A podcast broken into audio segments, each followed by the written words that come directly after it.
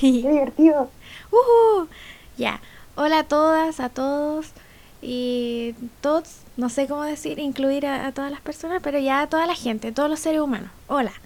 En el podcast de hoy eh, invité a otra de mis hermanitas, que son muy bacanes, y se llama Ale. Y hola Ale, ¿cómo estáis? Hola, bien, lejos, estoy muy lejos. Sí, la Ale, esta es de hecho nuestro primer contacto al exterior de Concepción, porque mi hermana vive en La Serena y está la mierda, está la chucha. y así que estamos hablando desde otro lugar, como con parlantes y llamadas, todo lo que el internet permite, así que maravilloso. ¿Cómo está ahí, hermanita? Bien, aquí instalada en, el escritorio, ahí tratando de mantener el, el silencio dentro de lo que se puede.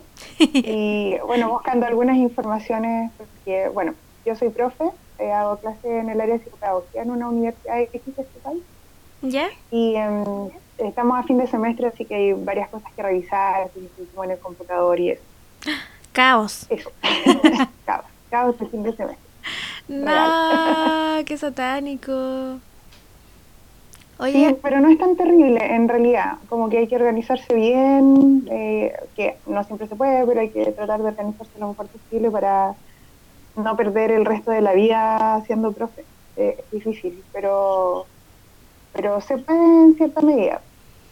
Sí, que, que brígido como ser profe en realidad. Como que yo no sé si lo lograría. O sea, podría hacerlo, pero me refiero a que igual es terrible sacrificado ser profe, como la rutina que tienen y más encima como que te pagan las horas solo que está, eh, las horas que estáis haciendo clases prácticamente y todo como las horas de planificación como que te las mamáis en la casa sin sueldo, como que igual hardcore. Sí, eso es lo que mucha gente no entiende de la pega del profe a, propósito de que eh, de que los profes del sistema público están en paro hace mucho rato y que el tecito de Cicuta fue para la, anterior fue para la ministra para la Cubillo. Para la Cubillo. Para la displicente.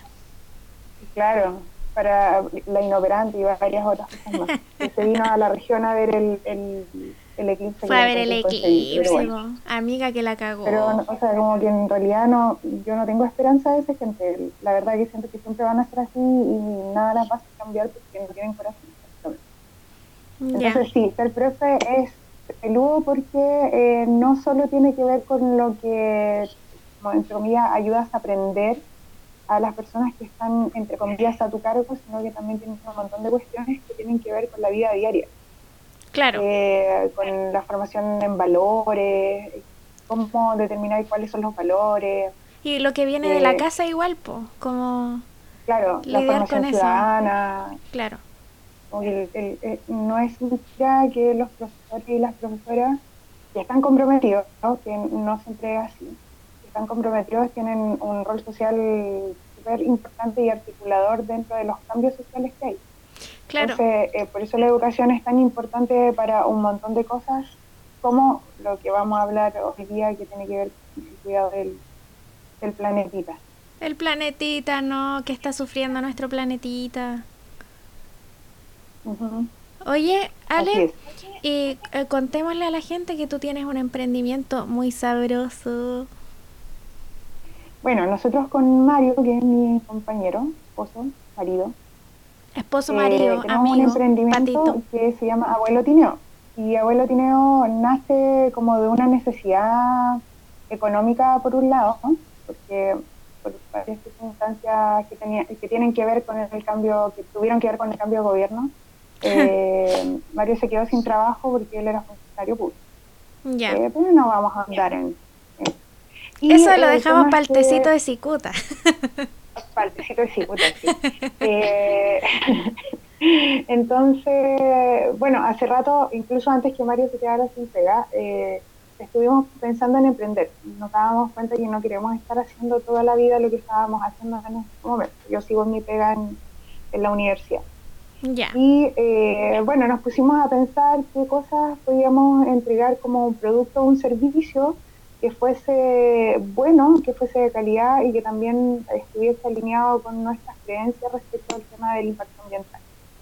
Ya. Entonces ahí eh, se nos ocurrió que tenía que ser algo de comida, porque la comida siempre vende además, pero que no podía hacer cualquier cosa, no podía hacer comida rápida, no podía hacer eh, eh, una comida que generara basura, etc. Entonces, eh, aprovechando que, el, que el tata Mamicio, nuestro papá, en algún momento también estuvo haciendo pan y ustedes con el maquiña también estuvieron haciendo pan. Claro. Ahí mi papá le compartió la, la receta del... La receta, la receta familiar de pan integral. Familiar, claro, de pan integral. Y además, paralelamente a eso, eh, Mario fue a hacer unos cursos a, a, Santiago de varias cosas, de alimentos fermentados, de quesos veganos, otras cosas. Y como a partir de eso nace Abuelotina.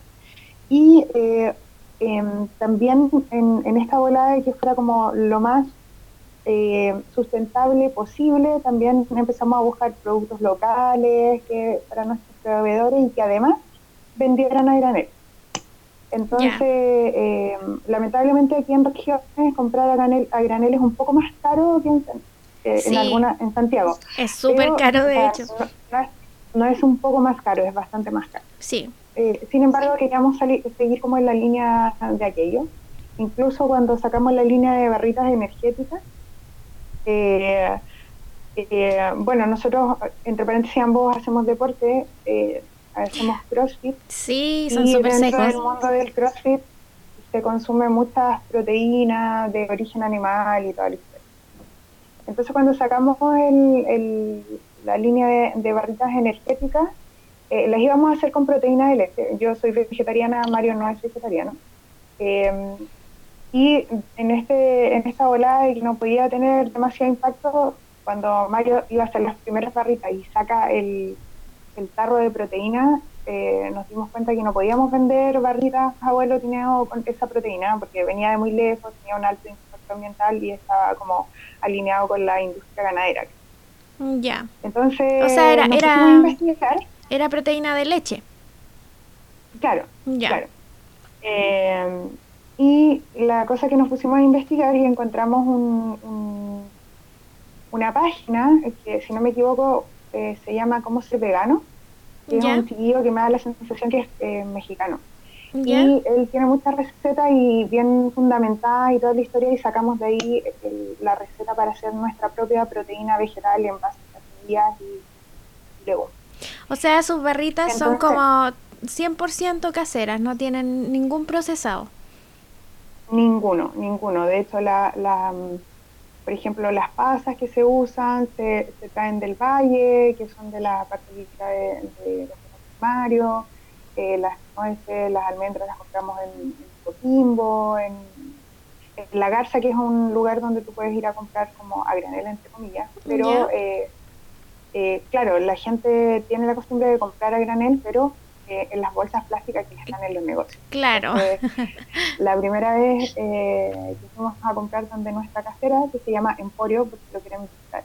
¿Ya? Le, preguntamos pues, si podíamos llevar nuestras, nuestras propias bolsas, nuestros frascos, y la verdad es que nosotros vamos y ahora nos atendemos solos, nos sacamos la cuenta y después pagamos. Entonces también ha sido muy entretenido en ese sentido porque eh, creas confianza, creas lazos con las personas con las que empiezas a trabajar. Entonces empezamos a vender, eh, Mario es el chef de Abuelo Tineo, yo estoy como en los contactos y la Anemone está en las redes sociales. Sí, yo también participo. sí, somos un, equipo muy familiar de, de Abuelo Tineo. Y resulta que también se nos presentó la otra problemática que tenía que ver con cómo entregábamos el pan claro. sin usar deseable. Que fue otro tema. Entonces, como a mí me regalaron, mi suegro me regaló en alguna ocasión, creo que para mi cumpleaños, tal vez una máquina de coser, vamos, hagamos la vuelta. Así que yo le costureo ahí a abuelo Tineo también. Entonces, eh, claro, las telas que nosotros compramos son telas, son telas que están estampadas, que tienen un proceso que igual tiene una huella de carbono que no es menor, y, pero es lo mejor que podemos hacer ahora. Claro, y adquirir como en Chile. O sea, importar algodón orgánico es una cosa inconcebible para nosotros.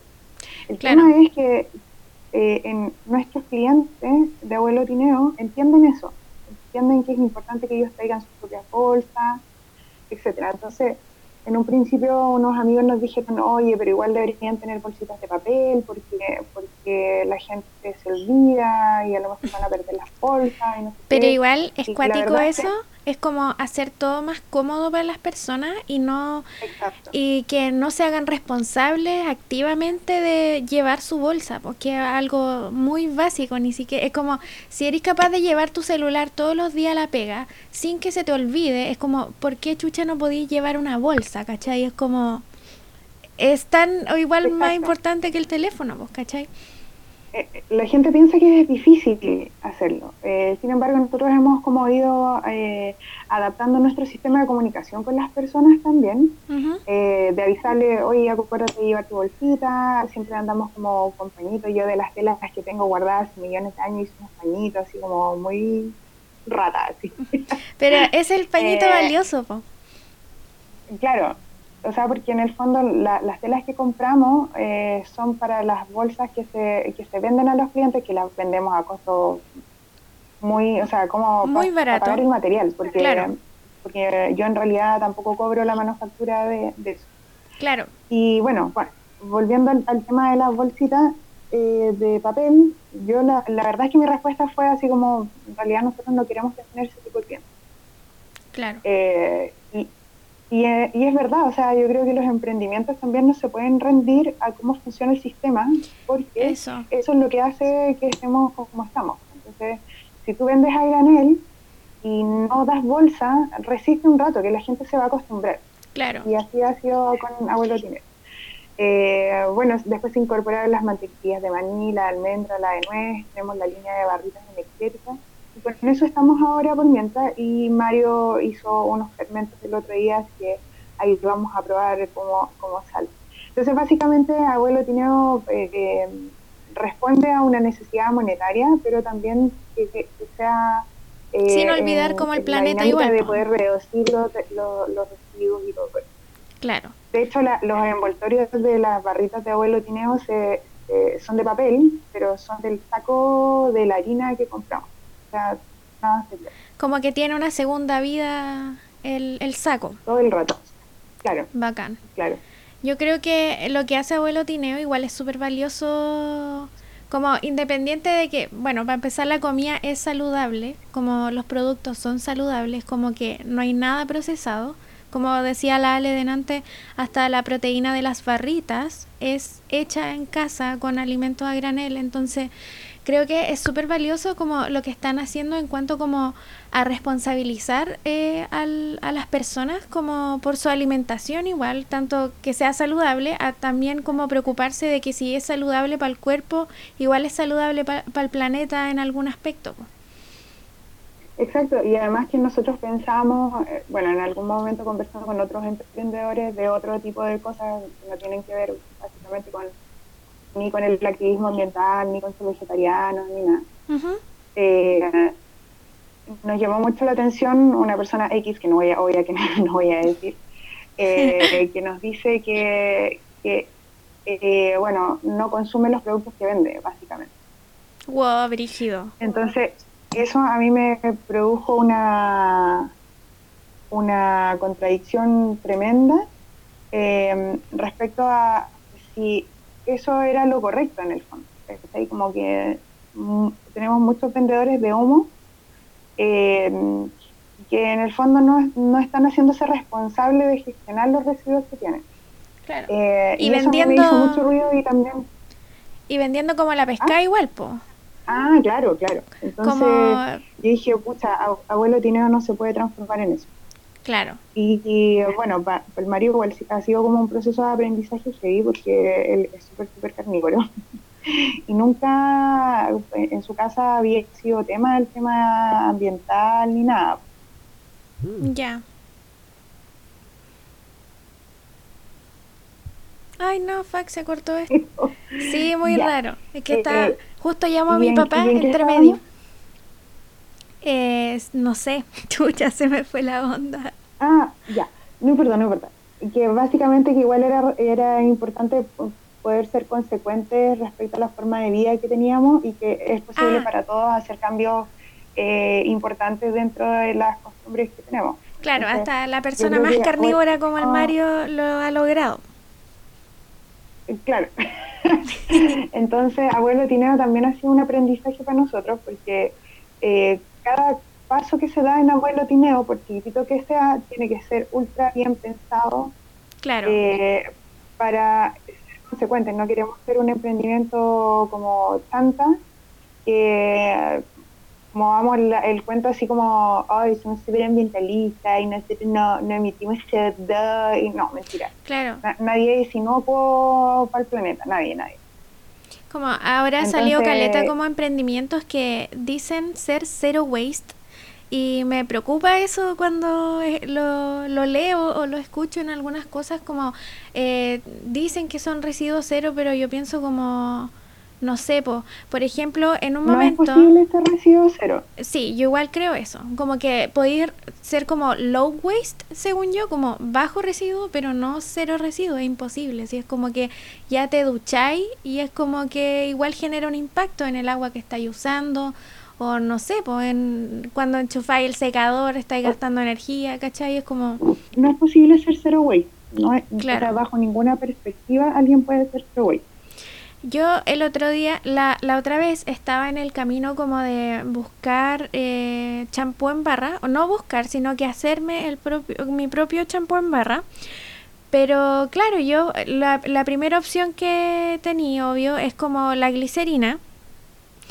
Y claro, yo fui y compré glicerina y hice mi, hice mi champú, pero en realidad no, no me funcionó. O sea, no es que no me funcionara, porque igual limpiaba, pero como para mi tipo de pelo no funcionaba.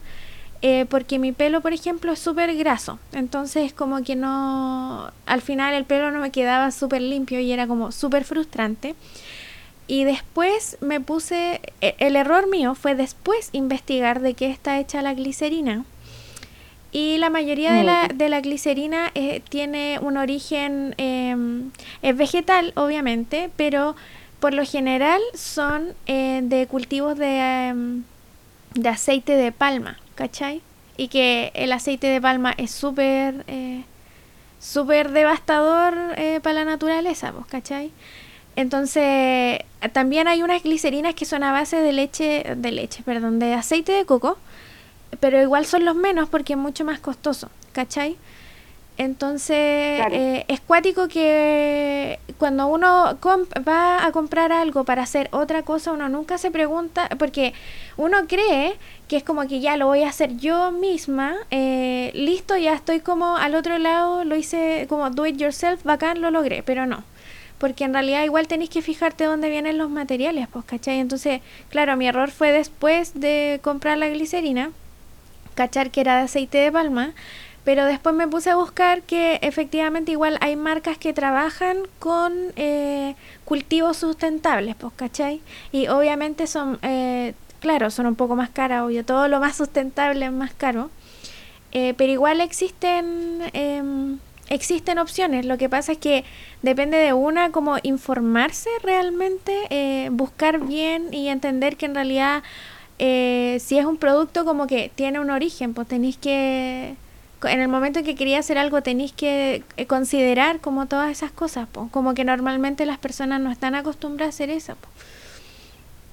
No, pues al, final igual es súper brígido porque mm, todo esto como el surgimiento de los movimientos zero waste, eh, la gente los entendió como una moda, que no está mal que, que, bueno que se pongan de moda en el fondo, O sea, porque al final eso ayuda a que las personas más fijen esto, pero ser zero waste, eh, primero es imposible, y dos, hay que saber bien qué implica ser zero waste, porque, por ejemplo, la otra vez eh, le escribí a la Cami Silva de No Me Da Lo Mismo, que tiene el, emprendimiento de Mantita Primavera, para preguntarle si ella como sabía algo de, un, de una marca de, de papas fritas eh, chileno, que dice que la empresa es zero waste. ¿Una marca de, de qué? De papas fritas. Como de papas fritas, pilota y todo. Ya. No van a adivinar. Las, papas tica. ¿Cómo? La papa tica. ¿O no? No, no era Antica, es la otra marca, es como la, la marca de al lado. Como eh, algo que es como Buca, se parece a Tica, pero no. Buca, Buca parece que. ya. Y la cosa es que yo lo etiqueté en Instagram a ellos, nunca me contestaron por supuesto. Obvio que porque su empaque dice Zero Waste, empresa Zero Waste. Entonces, el empaque Zero bueno, Waste. a varias gente que yo sigo, en este, en este caso a la Camisilva, a los chicos de Vaya Consumismo, qué sé yo.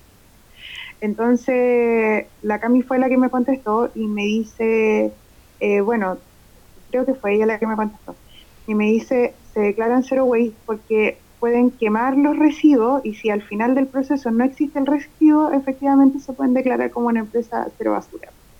¿Cachai? Entonces, hay, hay trampa también en eso si uno lo quiere ver de esa manera. Que, no es que toda la gente que sigue el movimiento Zero Waste haga la misma estupidez, pero claro. eh, sí hay como harta ignorancia respecto a eso y hay mucho aprovechamiento también de las empresas en declararse así, porque en el fondo ellos tampoco se hacen cargo de su empaque. Claro. Eh, porque el empaque no es gestionable nomás.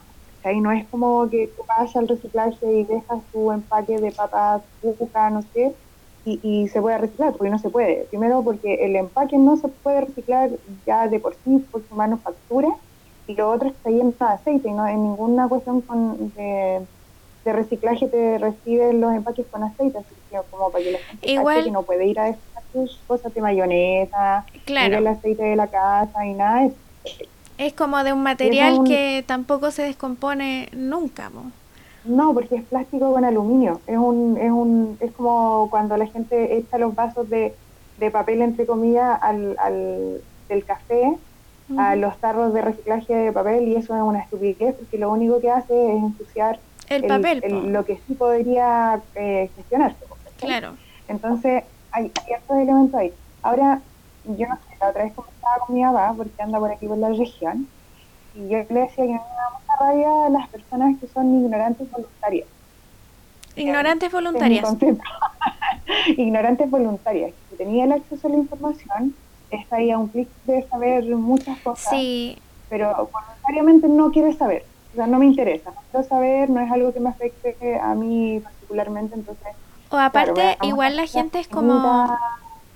Igual la gente es como súper floja. El mar y no sé qué, y no se Igual la okay. gente como es súper floja en realidad, pues porque ponte tú, eh, o sea, no es que sea floja, pero en sí, en realidad sí, como que hay que decirlo, como que la gente es eh, intelectualmente muy floja, como que, eh, no sé, pues pasa de repente que cuando, eh, no sé, pues gente en internet eh, sube algo o comenta algo, una receta o lo que sea, como que siempre hay alguien eh, que pregunta y que en realidad que tú cachai que es algo como muy básico, como muy básico, como, que en realidad Google te Willy, lo puede decir Willy todo. me vas a preguntar eso. Sí, ¿cachai? Como que yo de repente recibo preguntas y todo, pero claro, uno cacha que, no sé, po, hay información que no está tan a la mano o que está en inglés y hay gente que no sabe inglés, por ejemplo, y no podéis cachar. Pero, pucha, el 90% de la información está afuera, como que está, está en ahí. español, o sea, y está en español. Cómo hacer tan co tal cosa. Claro. Yo con mis estudiantes un poco soy así igual, con los estudiantes que trabajo, no son mis estudiantes. Con los estudiantes que, que trabajo, eh, cuando me van a preguntar cosas, por ejemplo, yo les devuelvo la pregunta, ¿lo buscó? Eh, Claro. No, profe, ya, vaya a buscarlo. Eso es como, lo- yo lo leí y no lo entendí. Ah, ya, venga a sentarse aquí, lo leamos juntos, juntos y, y, y podemos construir el aprendizaje. Eso, tampoco- como inténtalo por último al principio, como que si ya no encontráis nada o tu búsqueda ya fue muy rata y no lo lograste, como que ahí pregunta, ¿cachai? O sea, como que yo, yo no tengo atado con que me pregunten cosas, pero de repente No, cuando no. es tan evidente, como que me, me- como que me entra un poco la ira en, en el hígado y digo como, pucha, amigo, amiga, no cuesta nada, Google it, ¿cachai? Google it. Google it, claro. O, o, Yu- o YouTube, ¿cachai? Cuando mis, yo en realidad les digo a mis estudiantes o a los estudiantes con los que yo trabajo que en realidad yo no retengo todo, tengo muy mala memoria y aún así y tengo problemas de escritura y de lectura. Eh, así como, eh, por favor, paso el aviso a las mamás o los papás que- o los hermanos que tengan por ahí que escuchen este podcast Eh, ojo con el tema de cuando las personas tienen alguna dificultad de aprendizaje, claro. sientan que no van a llegar a ningún lado. O sea, yo soy educadora diferencial, soy profesora universitaria y tengo dislexia y gracia y eso no me ha jodido la vida tampoco. Sí requiere más atención de muchas cosas, pero, pero se puede. Claro. Entonces, em, eh, YouTube también es una tremenda herramienta para buscar información y yo le digo a la chiquilla, a la chiquilla y ella como ¿sabéis qué? Búscate un tutorial en YouTube. No me acuerdo cómo. Entonces, siempre digo, yo no ocupo mi cabeza en guardar información que la puedo buscar rápidamente. Claro. Es, distinto cuando, cuando la educación se cruza con el tema de tener un estilo de vida. Y ahí como rescatemos el tecito cicuta el, del podcast anterior, porque realmente el tema de, la irresponsabilidad política que hay respecto al tema de educación es gigante y no ha sido solo con, la incompetente de la Cubillo, sino que también con todos los otros ministros de educación que han ido pasando. ¿no? claro. No, una, cuestión exclusiva de de piraña, pirañera. Igual hay, hay cero, hay cero compromiso como igual en ambas partes. Yo sé que hay muchas personas que están como, no sé, como nosotras, por ejemplo, interesadas como en la política, no, como que no se entienda la política como algo de partido político, que eso ya es como del año del hoyo, como que todo es político, básicamente tu pensamiento es político. Eh, entonces yo encuentro que igual hay una responsabilidad súper compartida. Obviamente hay gente que tiene, hay una relación de poder bastante mutante ahí, pero igual siento que la responsabilidad es súper compartida. O sea, es súper brutal que, no sé, pues ahora eh, caché que se compartió el plebiscito para el TPP-11, que si no cachan que es como, por favor, en voten que no a esa weá. De hecho, en Abuelo Tineo para que sepan, todos los viernes, como son los viernes por el futuro, subimos información y en historias destacadas está como todo lo que tienen que saber del TPP-11 para que por favor voten que no, porque esa wea es como súper muerte en todos los aspectos, ni se imaginan. Ahora en, en, diciembre, en diciembre Chile es eh, sede de la COP25, o sea, la, la cumbre mundial ambiental más grande de la ONU. De todas las eras. Claro, de la ONU y resulta que Chile no quiso firmar el pacto de Escazú, el, impacto ambiental, o sea, perdón, el acuerdo ambiental de Escazú. Entonces tú decís, ahí eh, la gente no logra conectar esas cuestiones de cómo eh, eh, te han estupidizado a través del sistema educativo. Entonces todo este discurso súper eh, mierda, porque no se puede decir de otra forma, que tiene que ver con, con una ideología política detrás, que obviamente neoliberal el capitalismo, neoliberalismo a cagar. Entonces tú decís, bueno, ¿qué le estamos enseñando a las personas en el sistema educativo? Nada, nada que les sirva para autofuncionarse, nada que les sirva para eh, tener pensamiento crítico y también eh, nada que les sirva para reconocerse en, ser mestizos. Claro. Eh, porque también tiene que ver con eso, o sea, todo el tema de cómo yo me reconozco en y con la naturaleza, tiene que ver cuánto cuidamos el planeta. Claro. Eh, tiene que ver como que nuestras decisiones en, diarias eh, tengan relación con eso. No sé, por ejemplo, ayer eh, mis conflictos, mis conflictos con las compras y el capital. Ya. para mí es un conflicto, por ejemplo, ir a comprar, en el sentido de que quisiera comprarme todo de segunda mano, pero por mi estructura cultural Claro. No siempre es posible, Entonces, ya mis peregrinajes con la ropa americana y cosas así son casi que infinitas y puedo pasar dos, tres meses necesitando algo y no comprándolo hasta que ya no podéis alargar más el tema. Entonces, también es importante que, por ejemplo, cuando se tomen decisiones relativas a cuánto comprar, qué comprar, sean eh, eh, decisiones súper eh, pensadas de cuánto se va a durar el producto y cómo va a terminar después de que termine su vida útil. Claro. Entonces, hay que cuestiones que pensar ahí y que tienen que ver con nuestros patrones de consumo. ¿Realmente necesitamos estar en el black no sé qué y la oferta del no sé cuánto? Es que lo compré porque estaba barato. Entonces, y un poco con, lo que ustedes conversaban en el podcast anterior con la Palito, respecto a ser agradecido, agradecido de, las cosas que uno tiene. O sea, como de tener un texto arriba en la cabeza, de tener comida, de tener agua caliente, de tener agua. Eso, agua potable, la llave, ¿cachai? De, de poder como eh, ir a comprar y poder pagar lo que compras, ¿cachai? No estar endeudado infinitamente, pero eso también tiene que ver con la responsabilización que tenemos los seres humanos de nuestros patrones de consumo. Imagínate que, nosotros como familia eh, pasamos de tener un sueldo X a tener, a tener ingresos del 50% de lo que dan. Nuestra vida no ha cambiado en lo absoluto, que si nosotros, o sea, yo no gano un tremendo sueldo tampoco, pero tiene que ver cómo hemos sido responsables de consumir. Claro. Entonces, eh, es importante resguardar nuestra identidad que tiene que ver con, el desconsumo, con reconocernos en, en, con la naturaleza, reconocernos en nuestros pueblos indígenas también, porque también hay un tema que, que mucha gente podría no estar de acuerdo conmigo, pero eh, no es no es apropiarse de una identidad que no es tuya, sino que más bien reconocer que nuestros ancestros estaban acá, pues. O sea, y no claro. decir, ay, mi ancestro es europeo, porque los chilenos tenemos esa, esa mala costumbre como de, de buscar de dónde venimos de los de los, de como europeos. demostrar lo, lo, lo más blanco que tenemos dentro.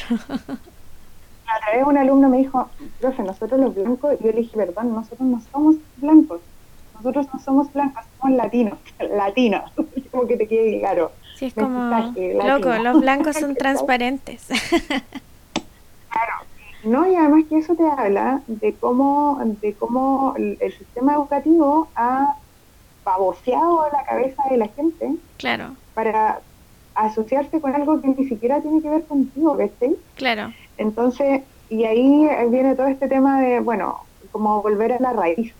Exacto. Eh, pero volver a la buena raíz, ¿cachai? Eh, de como entender los ciclos de la Tierra, entender qué es lo que podemos hacer para mejorar la situación y no estar pensando en que nuestros europeos no sé qué.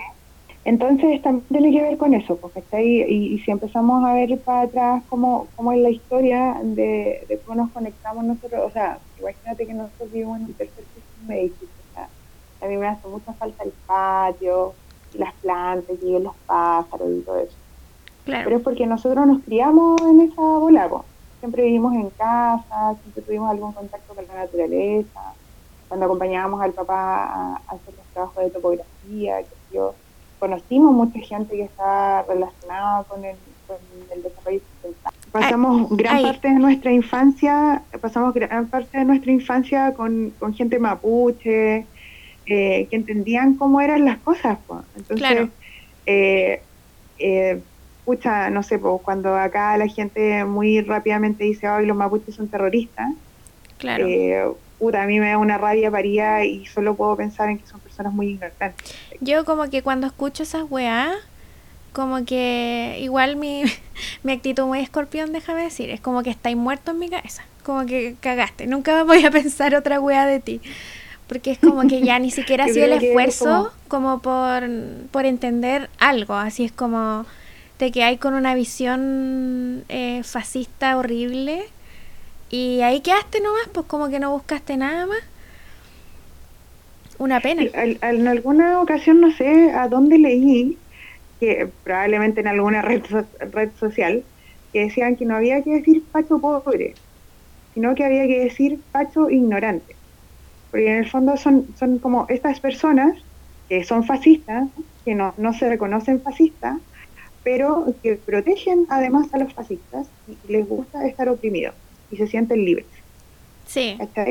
Entonces, como la, ignorancia voluntaria.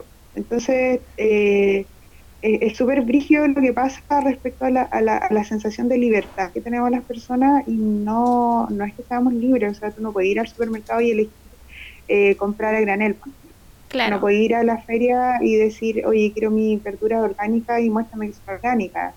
Eh, no podéis plantar eh, en tu jardín del condominio donde tú eh, plantitas medicinales, porque en realidad a la gente le molesta eso, y como que van a cortar las plantas que se van a empezar a meter en los jardines.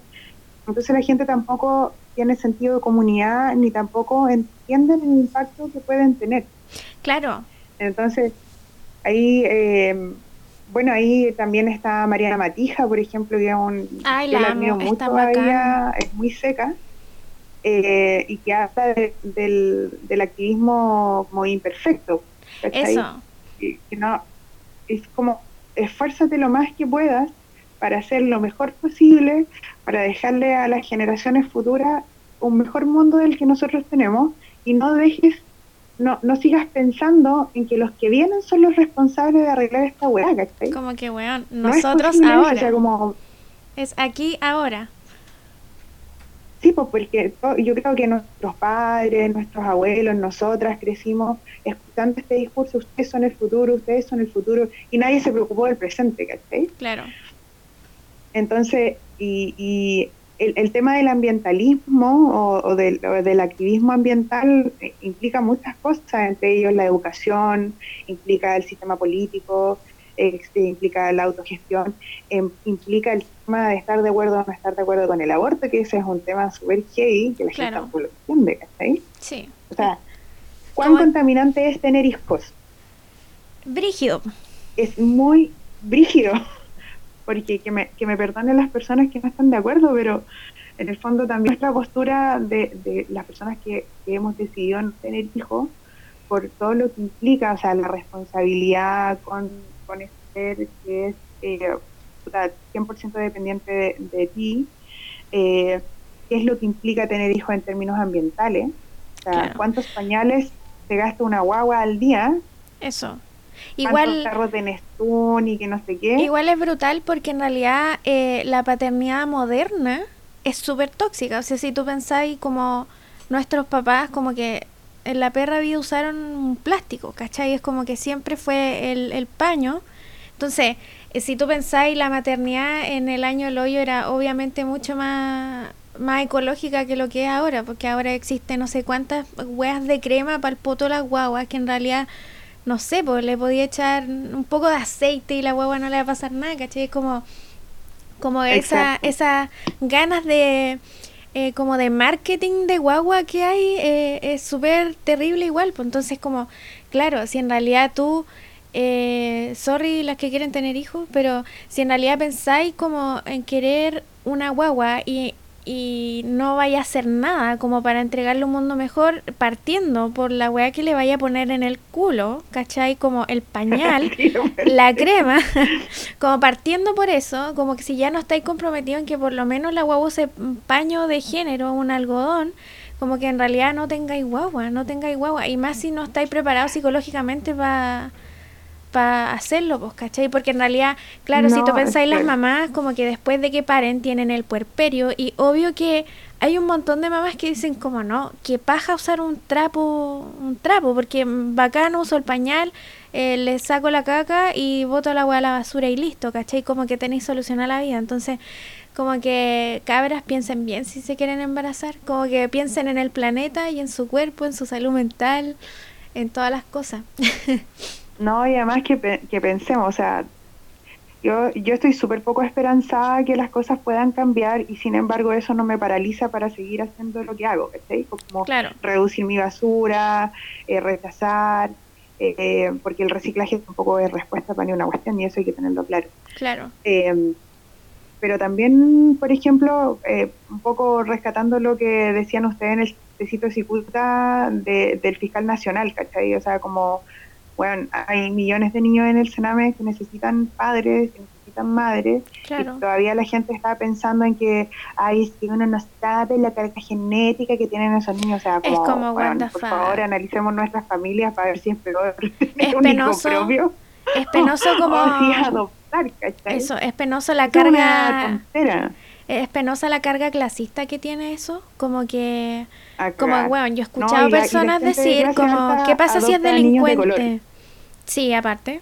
Como que yo he escuchado gente decir que si, como, ¿qué onda, qué onda la guagua? Como imagináis si es como delincuente. Bueno, yo he escuchado esa wea de gente. Sí, como que no adoptarían porque, ¿qué pasa si la guagua es como así? ¿Cachai? Y es como, bueno, ¿cachai? El, el, el raspado desde el fondo de su corazón más clasista que la mierda, ¿cachai?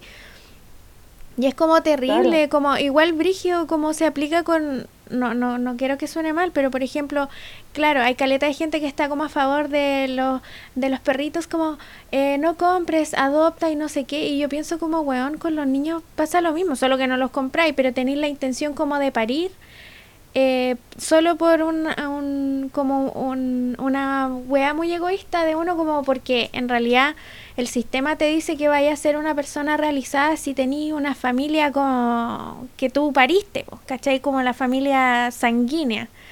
Entonces como que ya se entiende que quieran, pero weón, como que piensa más allá, hay caleta de niños que no tienen nada, ¿cachai? Que están ahí como botados, como really botados, enfermos, como muriéndose en esta weá y que obvio que se nos está adelantando el tecito si te parece que obvio que las leyes de adopción son una mierda. O sea no puede pasar que que una familia quiera adoptar y empiezan como cuando la es, guagua, la, este mini humano es guagua y se lo entregan cuando tiene cuántos años, o sea, como ocho años, diez años están esperando que la weá se procese, que es una weá de burocracia asquerosa, porque en realidad hay caleta, no sé, perdón si hay algún funcionario público que me escuche, pero weón, su burocracia asquerosa, como que...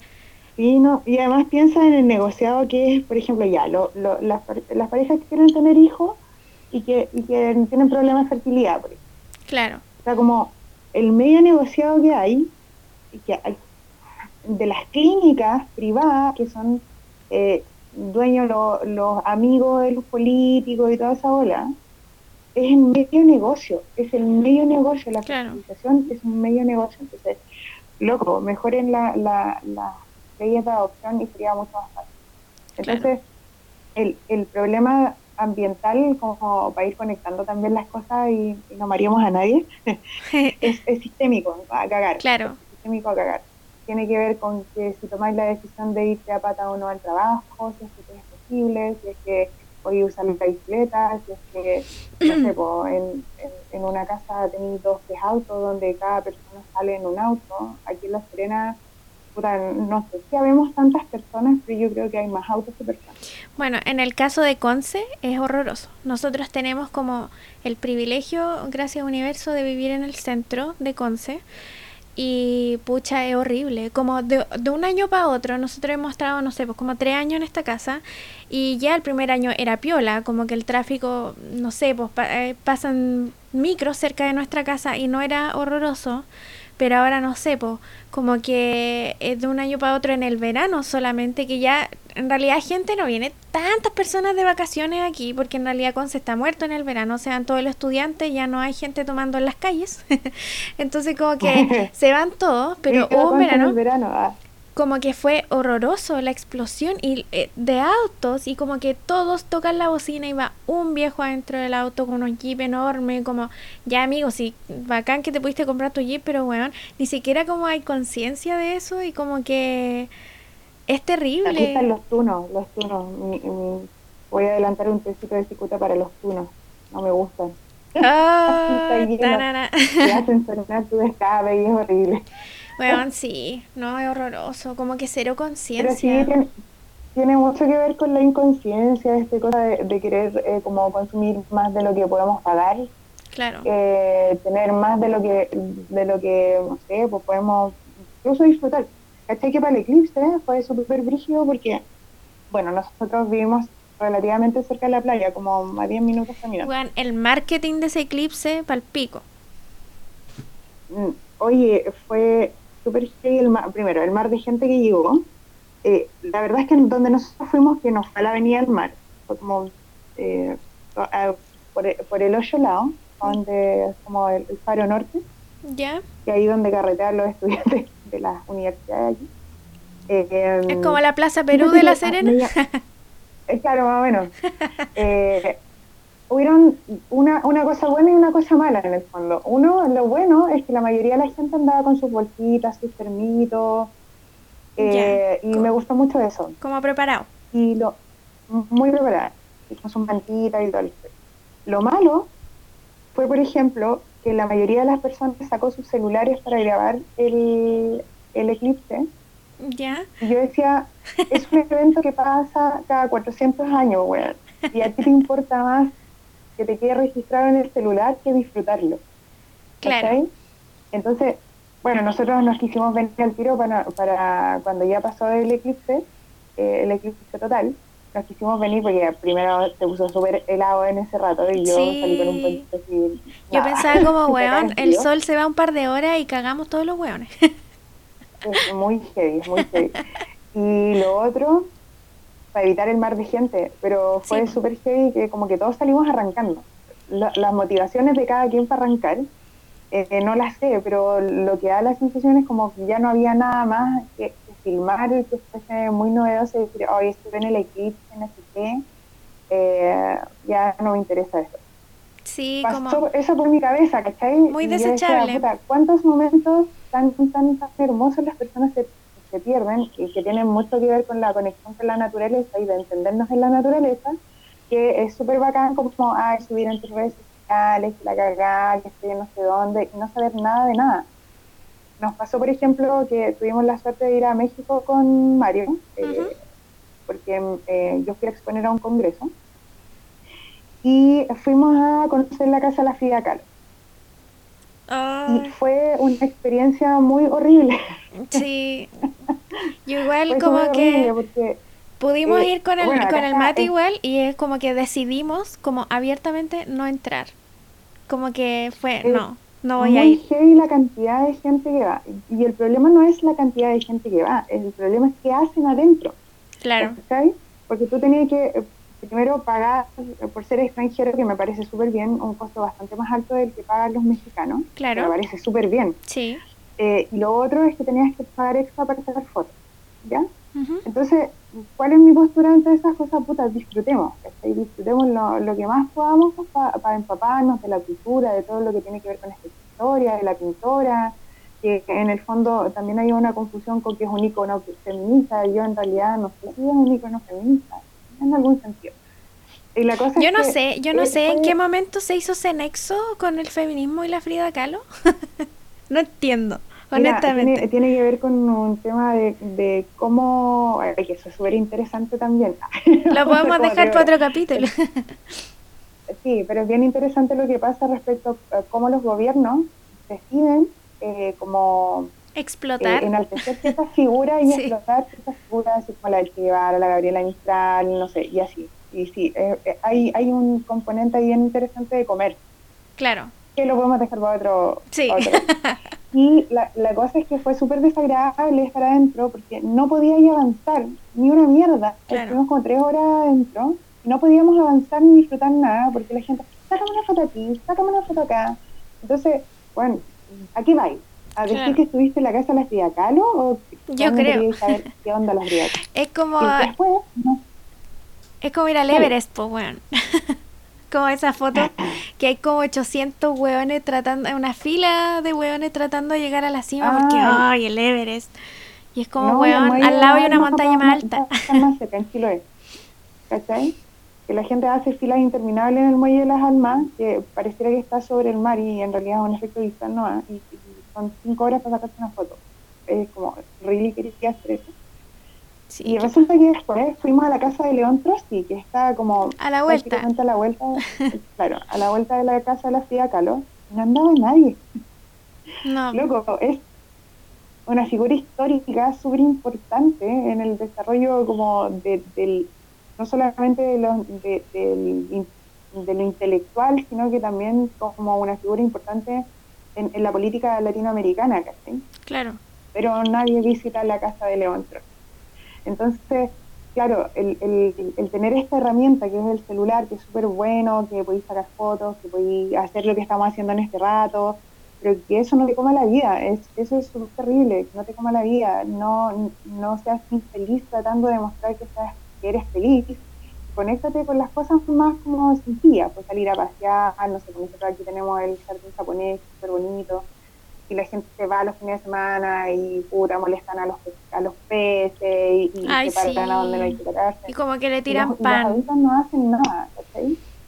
Entonces, creo que y ahí entra de nuevo el tema de la educación, ¿qué estamos haciendo los profes para hacernos cargo de toda esta onda que en el, en el fondo puede salvar el planeta. O sea, si los profesores tuviésemos la conciencia absoluta de que nuestra pega cambia la vida de una persona, probablemente eh, seríamos mejor legitimados en la lucha social de los profesores si eso fuese así. Claro. Tiene que ver con establecer relaciones interpersonales, tiene, tiene que ver con que tus alumnos y alumnas eh, sepan quién eres, sepan qué es lo que piensas sobre las cosas, porque tampoco el, la educación puede ser inocua, toda esta estupidez de, de, ay, vamos a sacar historia porque los profes de historia son todos de izquierda, o sea, sacar la historia del... Es una estupidez, porque sacar la historia de, de, un, de, una malla curricular de un país es hacer una declaración ideológica. Claro. los imbéciles. Y más encima, como que igual es callampa para partir, que igual el plan de historia escolar es es como el hoyo, como hay que decirlo. Igual tiene una perspectiva súper fascista si tú lo pensáis. O sea, los libros que recomiendan es como, bueno. claro. ¿Cachai? Hay que ver quiénes hacen los currículums, y ahí te podías enterar un poco de cuál es la orientación política mercantilista que tienen los locos. Claro, y de hecho como que no importa el gobierno. O sea, han habido gobiernos de izquierda y de derecha en esta wea y siempre la historia se ha enseñado una perspectiva súper eh, super fascista Da lo mismo si es como Bachelet, Piñera, la web que queráis. Nosotros estudiamos con Frías Valenzuela, porque Claro.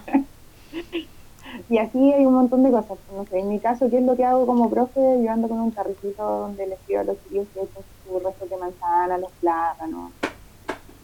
Entonces eso después me lo traigo a la casa y lo lleva una amiga, que tiene su, sus lombriceras, ahí ella se lleva a la basura orgánica de la casa como que... Son pequeñas cosas, tiene mucho que ver con conectarse con la gente, saber dónde están las personas que pueden enseñar las cosas. Y eso es comunidad. Y claro. aprovechar de como, aportar un poco a, a, tu propia casa que es el planeta. Claro.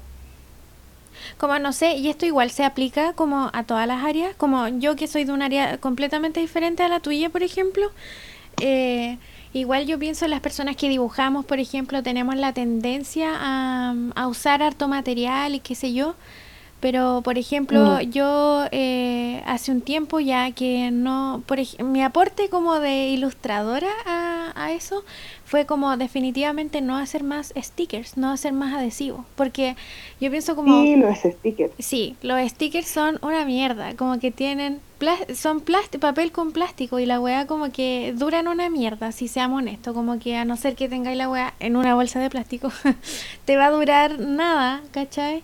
Y es como solo porque es bonito, y uno como ilustrador igual usa caleta ese medio como, no sé, yo vendí muchos stickers en un momento y después dije así como, weón, es una mierda. O sea, como amigo ilustrador, si tú tienes sticker, como que no te critico, pero piensa, piensa el, la consecuencia y lo que va a durar ese sticker, va a durar nada, ¿cachai? Entonces, como lo mejor que podía hacer es pasar a otros tipos de materiales, otro tipo de plataformas, eh, como el arte nomás, por no... Claro. Oye, pero ¿y los amigos, los amigues emprendedores, emprendedoras, lo mismo? Porque claro producto eco no sé qué y con stickers. Entonces, abuelo Tineo también hizo la apuesta de no eh, ponerle etiquetas a sus productos. Claro. Ah, y de hecho nosotros, por ejemplo, bueno, eh, rescatamos los cartones y ya la abuela es súper, súper tratando de, de, de, de verdad ser muy consecuente. consecuente. Eh, rescatamos cartones y con eso hacemos las etiquetitas. Obvio, si es un material que ya existe. o sea, economía circular Exacto. Es, lo mejor que se podría ver como reflotado, porque la economía circular existe puta, en todos los pueblos indígenas. Claro. Hay un documental. Hay un documental que habla de economía circular, que no me acuerdo cómo se llama. Mati, ¿cómo se llama? Aquí está el Mati aquí. eh, ese de una actriz que, que va como a, no sé, por Detroit y eh, van a una comunidad que, como, no una comunidad, sino que es como una, una comuna em, en Detroit, en Estados Unidos, que los locos, el, el, como la Muni de Detroit, ¿cachai? Donó todos los sitios eriazos de la ciudad para que sean huertos como urbanos. Urbano. Entonces la, gente de las mismas como poblaciones se encarga de cada huerto y los locos van y sacan sus verduras y eh, otro tiempo trabajan y otra gente se lo lleva y así van como... De hecho en Europa creo que hay una, una ciudad que tiene su propia como moneda de cambio eh, y los locos funcionan como a nivel local solamente, como muy brígido. y es muy eh, posible, lo que pasa es que aquí está como a la, no sé qué, qué a ¿Qué se puede hacer para que se llegue a esos niveles? La educación, por loco, la educación formal vale callampa, básicamente. O sea, no sé, porque algunos profes hacemos resistencia en las aulas, eh, tratando de transmitirle a los estudiantes, o sea, como yo me he dado cuenta cómo ha bajado el consumo por lo menos en mi clase, cómo ha bajado el consumo de los chiquillos y las chiquillas de, de, de los cafés en, en, en tacita de cartón, ¿cachai? Cómo llevan sus vasitos, y yo puedo, se los lleno en los bidones que tenemos nosotros disponibles, porque también hay ese cuento, ¿cachai? Claro. Los profes de la U tenemos disponible el agua purificada, ¿cachai? Pero no está al alcance de los estudiantes. Entonces también yo creo que hay que democratizar el acceso a las cosas. Eso, eso te quería hablar. que haya privilegios en la weá, porque Exacto. en el fondo si tú pensáis, no sé, para nosotros nos ponen frutita en, en la sala de No, loco, eso debería ser para los estudiantes. Claro. Podemos pagar. Eso sí, si tú cachai que... Claro. Si tú cachai que todos los estudiantes comen como el hoyo. Cosas de la casa, no. claro. Eso igual quería hablarte como respecto a ese tema como de elitizar una vida más saludable y ecoamigable, como que es súper... Es súper molesta esa weá, porque básicamente no todas las familias, tú cachai, el sueldo mínimo de Chile es un moco, y todas las weas que son como, primero, que son saludables, y otra que sean como a granel, por ejemplo, son eh, no es como sostenible en el tiempo para una familia con un sueldo mínimo, ¿cachai? Es como... No. Eso es muy terrible. yo creo que eso también tiene que ver como con las redes de apoyo, porque yo creo que el tema de tener conciencia ambiental termina siendo eh, generando un espacio de comunidad. Claro. como cosas muy sencillas como que cruce una alumna a mí, a, si me ve en la sala del frente y me dice, profe, trajo su carrito, eso es comunidad, pues. Claro. ¿Está ahí?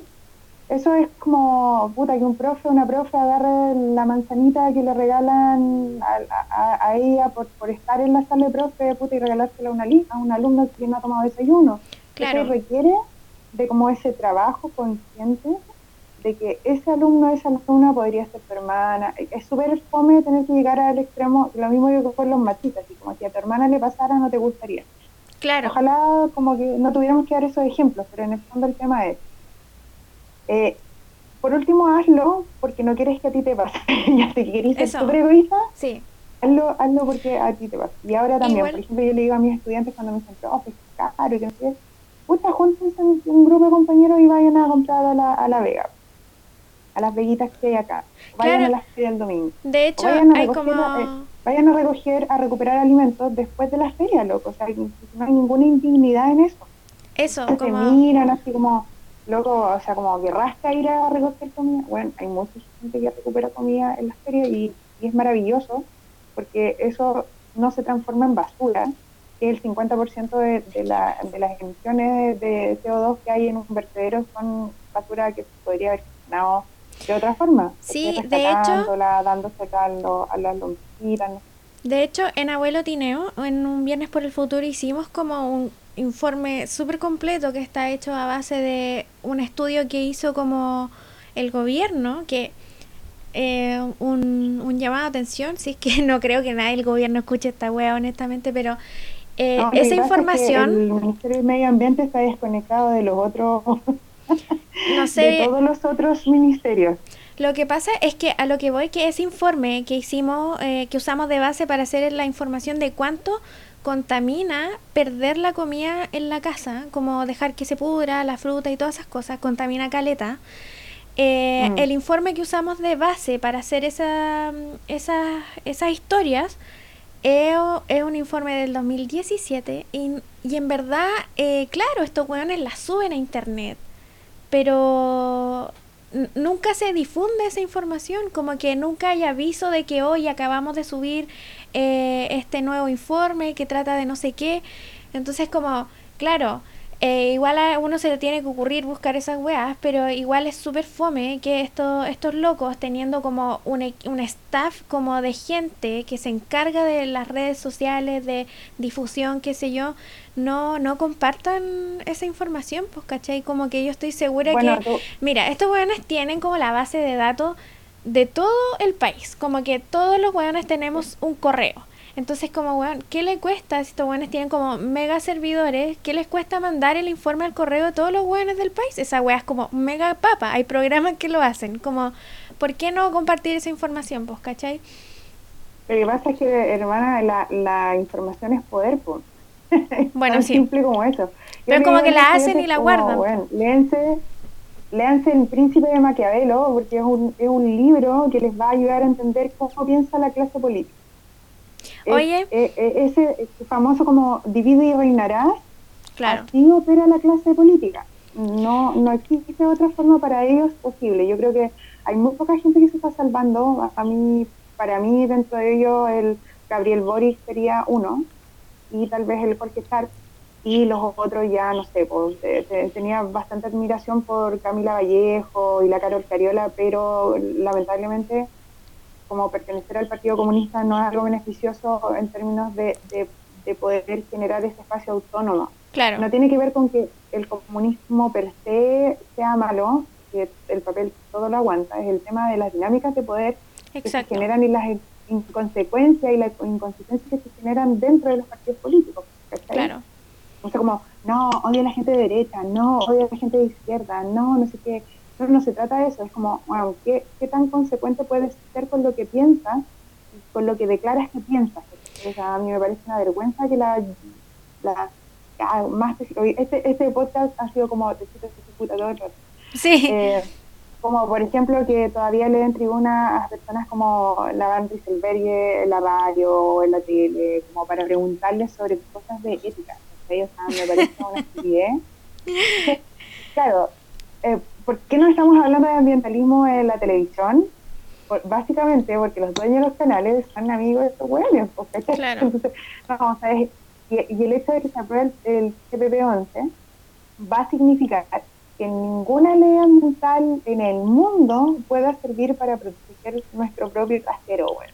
Esa es la weá, y la gente no quiere entender eso. Y no solo a nivel ambiental tampoco, pues como que la weá se expande a muchos aspectos de nuestra vida, incluso si podía escuchar tan simple como descargar alguna weá de internet, como... Exacto, exacto. Y lo más brígido de todo es que dentro del TPP-11 están países como eh, Canadá, por ejemplo, y ya eh, declararon emergencia climática. Entonces, ¿qué quieren hacer? Venir a esta alianza porque ellos son poderosos, nosotros no. Eh, venir a esta alianza donde hay varios países eh, latinoamericanos, quizá Canadá, ¿cierto? Y Nueva Zelanda, creo, de los países de fuera, de fuera de la región. Entonces, van a poder eh, instalar lo que se les pare la reverenda raja, me perdón la expresión, y hacer cagar nuestro medio ambiente y listo, y no va a pasar nada porque van a poder demandar al Estado claro. que, que ellos pierden plata. Entonces, por eso es tan importante que la gente vote eh, no al CR11, ¿cachai? Que el plebiscito haga mucho ruido, se extienda por todos lados y, y, no, y no tenemos tantos días. Claro. Eh, es hasta el 20, hasta el 20, si no me equivoco. Hasta el 21. 21. Hasta el 21 es Eso, ya saben, si escuchan esto, vayan... Podemos hacer resistencia desde detrás de nuestros computadores, loco, que es lo que a la gente le gusta, ah, ¿cachai? sí, como activismo eh, internet, vayan a www.plebiscitottp.cl y ahí metan sus datos, les van a, tienen que tener carnet de identidad porque les van a pedir el código de su carnet y eh, voten que no, obvio, obvio que voten que no, como que, weón, no way. O sea, bueno, si quieren tener hijitos, hijitas, bien por ustedes, pero piensen que si esa, esta cuestión se aprueba, ¿en qué mundo van a vivir sus hijitos y sus hijitas? O sea, no les dejen la responsabilidad a ellos de cambiar algo que, de lo que nosotros somos responsables también. No podemos negar que necesitamos que la clase política se ponga las pilas y haga cambios relevantes, pero así como, como hemos parado otros sucesos eh, saliendo a la calle, loco, puta, eh, se puede, o sea, no crean, no crean, ah, bueno, básicamente, así como no es inocuo nuestro estar en el mundo respecto al tema ambiental tampoco es inocuo, que nos organicemos en masa, hagamos comunidad, ¿cachai? Y vayamos haciendo resistencia dentro de lo que se puede, que Nadie le dice, oiga, no vaya a comprar nunca más al supermercado, compre todo a granel, porque en realidad eso sería en el planeta, puta, sería ideal, pero no son las condiciones para todos y para todas. Claro. Pero trate de comprar lo que realmente necesita, extienda, o sea, sepa bien cuáles son sus prioridades, no sé, pues, a mí me da muchísima pena y lo hemos conversado muchas veces con Mario, eh, ver a gente comprando a tres cuotas la mercadería del mes, pues loco. Sí, eso? eso, es súper Eso también tiene que ver con la conciencia ciudadana. Claro. ¿Qué es lo que estoy comprando? ¿Dónde estoy comprando? ¿Qué es lo mejor para ti, para tu familia, para tu futuro, para tu, para tu casa grande que es el mundo? Claro. Oye, esto nos acerca. Nuestro podcast ha durado alrededor de una hora y media, nada más ni nada menos. Y yo, yo estaba pensando, no sé si a la gente le va a gustar tanto porque los otros fueron demasiado chistosos. Pero es que es distinto. yo, yo advertí, yo advertí en el, yo advertí en el piloto que esto iba a ser muy mix. Y eso implica cosas Uy, buenas. podríamos seguir hablando muchas horas más además. Sí, eso implica muchos temas, así que si no les gusta pueden pasar al siguiente capítulo que va a estar disponible otro día.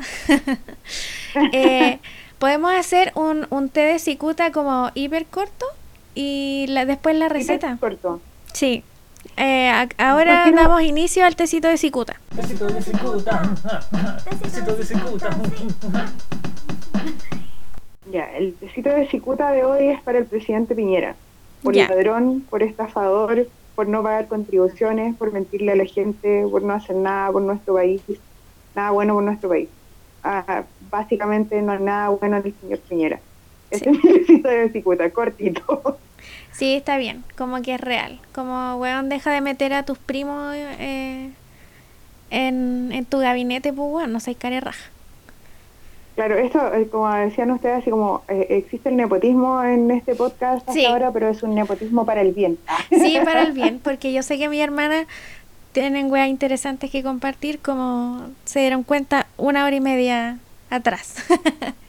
Igual si les interesa, yo de repente en estos ratos que me voy a, mi trabajo en la mañana hago algunas historias respecto a, temas, temas que a la gente como que no le interesa mucho investigar, pero sí les interesa escuchar. Así que también los invito como de repente a ver eh, si Eso, alguna historia. No subo historia todos los días, pero trato de como hacer mi aporte desde aquí también.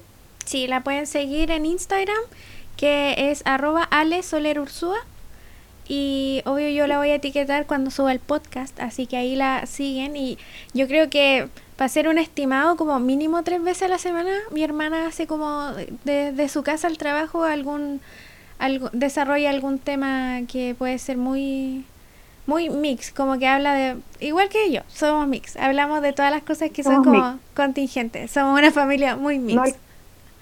Eh, claro, al, al, la decolonización del conocimiento. Exacto. Oye, hermana, me dio hambre. ¿Tenía alguna receta rica? Me dio hambre.